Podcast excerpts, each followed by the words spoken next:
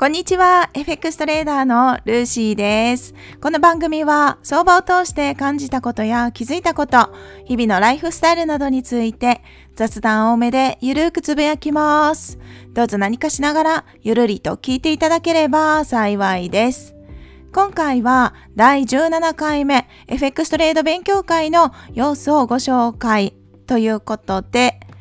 はい。毎月開催させていただいている TMT 勉強会の様子をお話しさせていただきたいと思います。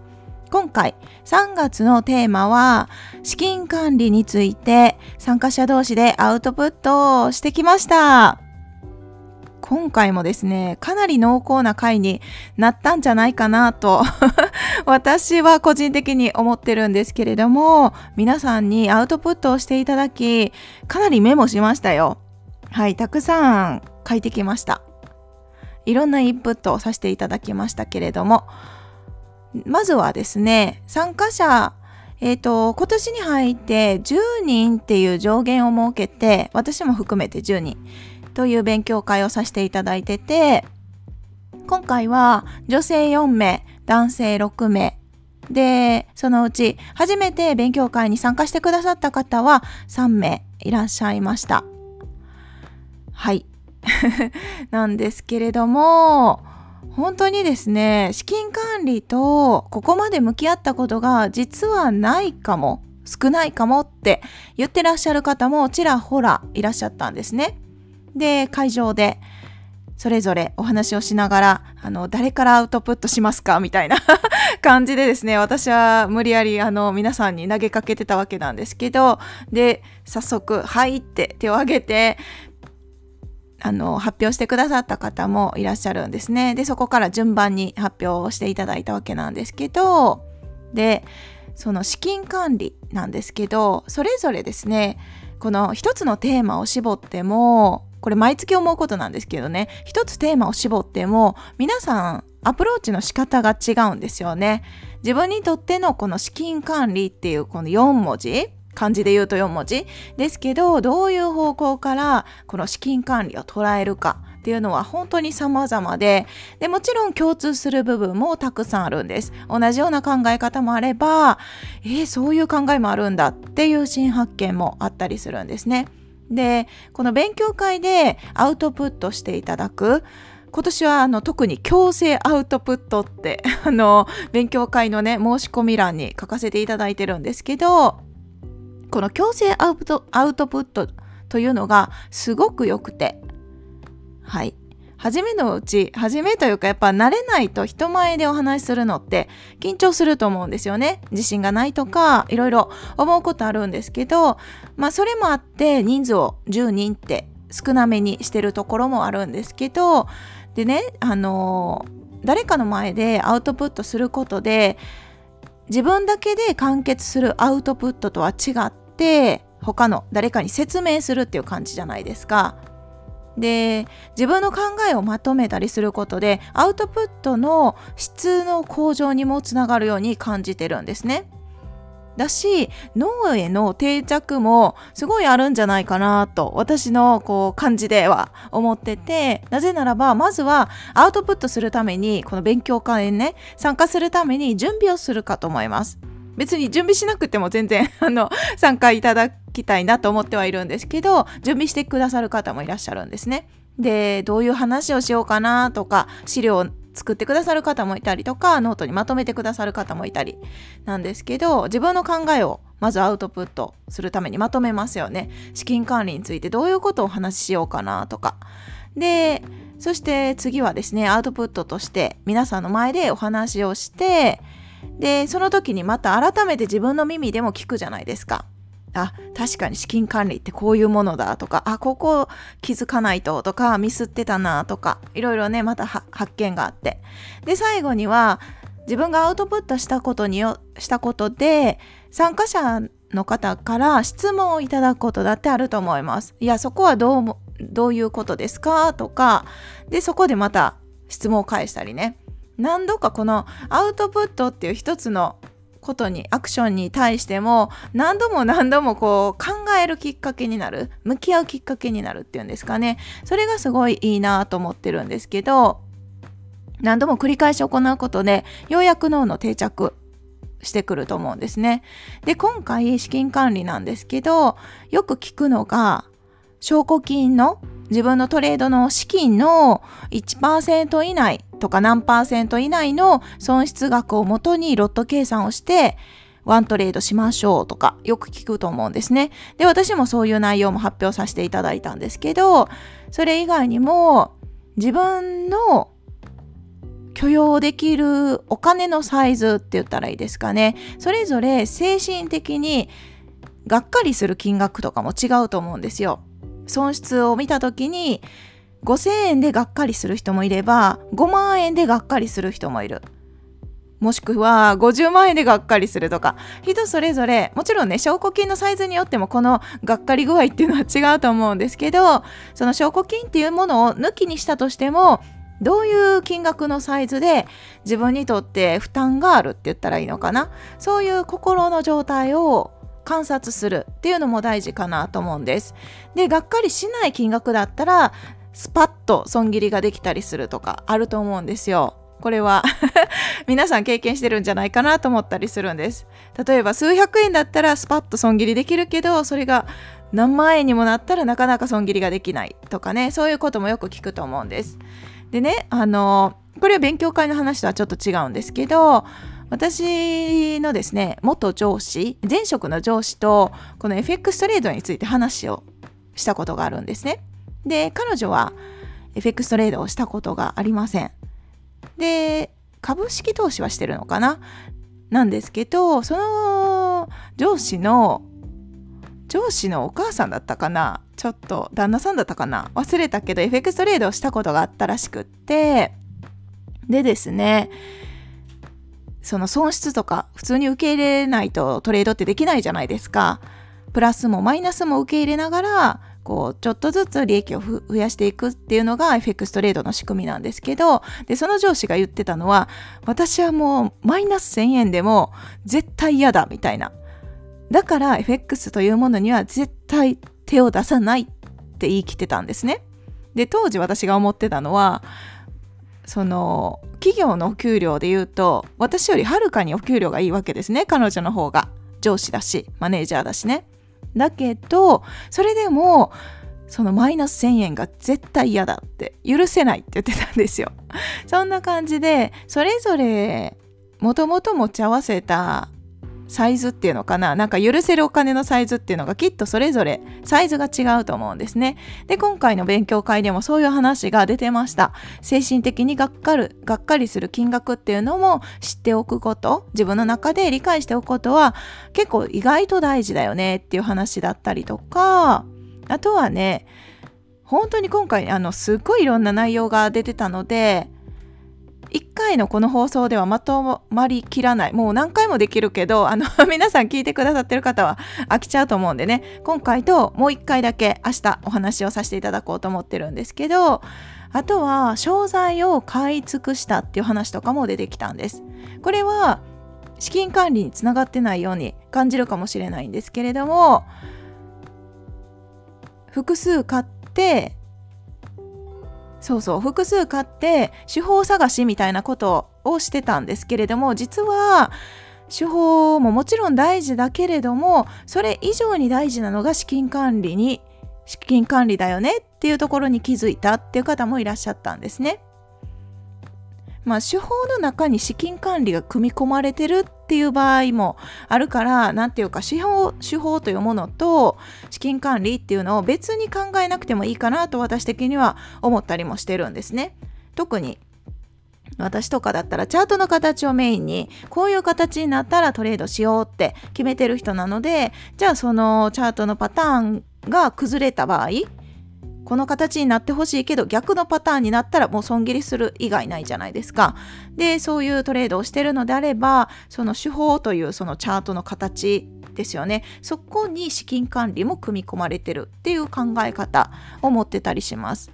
でそこから、まあ、ちょっと派生して言い換えてみるとそもそも FX というもの自体が全て資金管理という感じで私はね、発表させていただいたんですね。で、詳しくは 詳しくはですね、その資料をもとにまた動画 YouTube の動画をリリースさせていただこうと思ってるのでそこで詳しくお話はしたいと思ってるんですけどどうですかね？そう思いませんかね？FX というもの自体が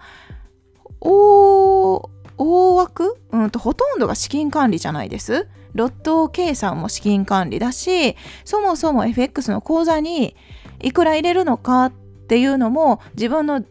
余剰資金っていうのかな自分の、まあ、全部のお金があってそこの一部を FX の口座に入れますよねそれも資金管理に含まれてると思うしでトレードするエントリーポイントだって決済ポイントも損切りポイントも全て資金管理っていう言葉に集約されていくのかなって思ったりするんです。ってなったら FX 自体が資金管理をするというのが、まあ、最大の仕事と言っても過言ではないのかなってトレーダーの仕事は資金管理だ そんな感じにまとめちゃってもいいんじゃないかなと思うぐらい資金管理というものは切っても切り離せないですね。だから時々お話しさせていただくんですが大体の人は損切りをしながら利益を積み上げていくと思うんです。私もそうです。それは資金にあの証拠金に限りがあるからなんですけどだけど証拠金の維持率がですねものすごい高いトレーダーさんも世の中を見ればいるわけですね。だから損切りをしないトレーダーさんそういう方もいるんです。それも一つの戦略だと思うんですね。だからどちらがその人に合うか合わないかなのでどちらでもやり方は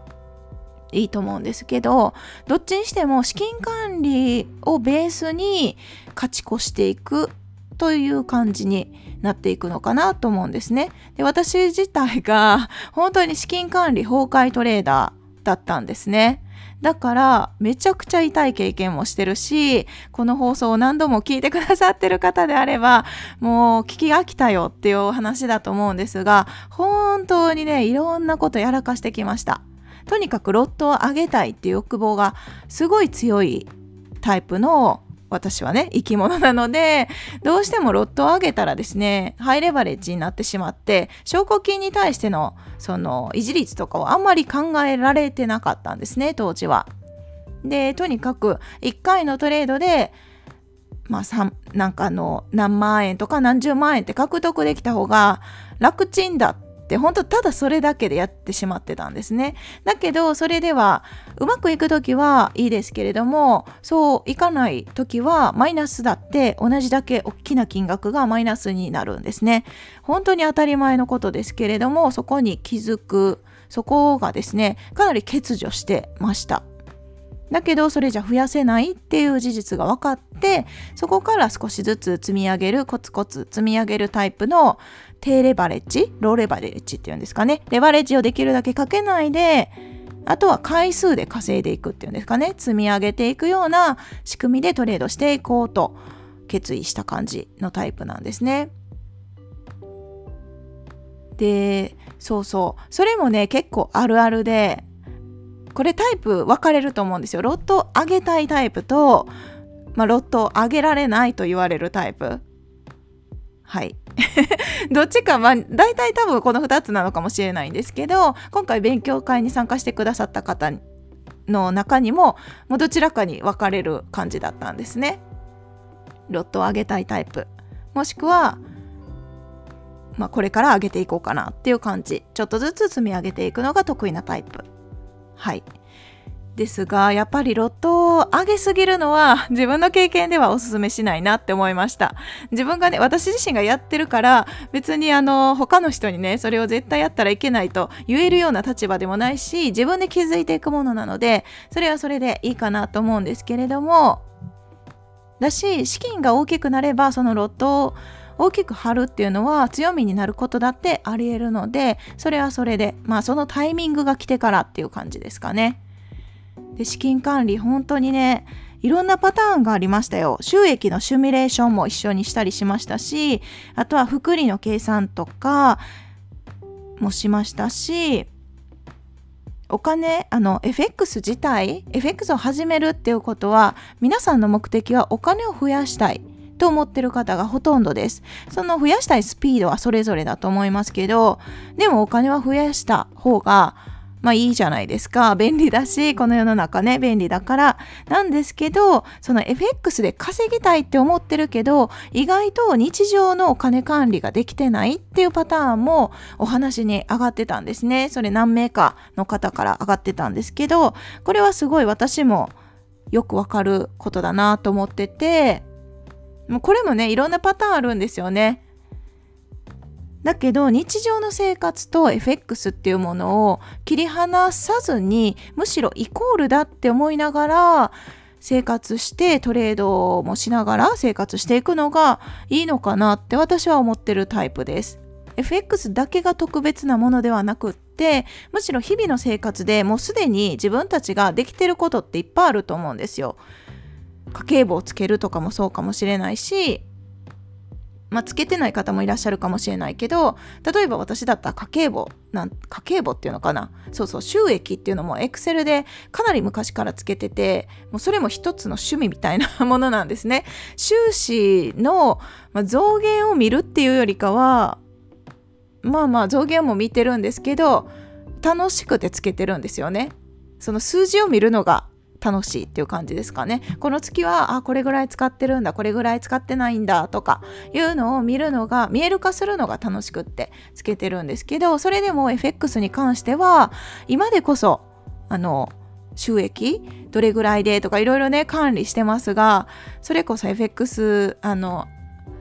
資金管理崩壊してた時はそういうことも完全に無視してトレードをしてて日常生活と FX っていうものも結構切り離して感じて考えてましたね。それが良くなかったかなって私は思ったりしてます。だけどこれもね考え方で FX と日常を切り離した方がうまくいくっていう方もいらっしゃるんですよ。面白いですよね。そう。トレードする時にその方はハイレバレッジでトレードしたりするみたいなんですけどその時にちょっと人格を変えるみたいな感じのパターンでトレードした方がうまくいくっていう方もいらっしゃるんですね。日常ではなかなかそういううん大きな賭けっていうのかな日常ではそういうこと勝負みたいな感じかなはできないけど FX トレードになるとそれができてでこのレバレッジをある程度かけた方が後後がないっていう感じになるのかな。ちょっと 気持ち的なことは私もわからないんですけどだからその方がうまくいく。コツコツちょっとずつ積み上げるよりこう真剣白羽でこの瞬間にフォーカスをしてポチッと押すっていう エントリーするぞっていう感じなのかな？そういう感じでトレードする方がうまくいくっていう方も以前ですね勉強会に参加してくださった方の中にもいらっしゃいました。まあ、そんな感じでちょっと話長くなっちゃったんですけど資金管理については本当にいろんな話が出てきました。ということであの今日は長くなってしまったので明日もですねこの勉強会の内容での資金管理について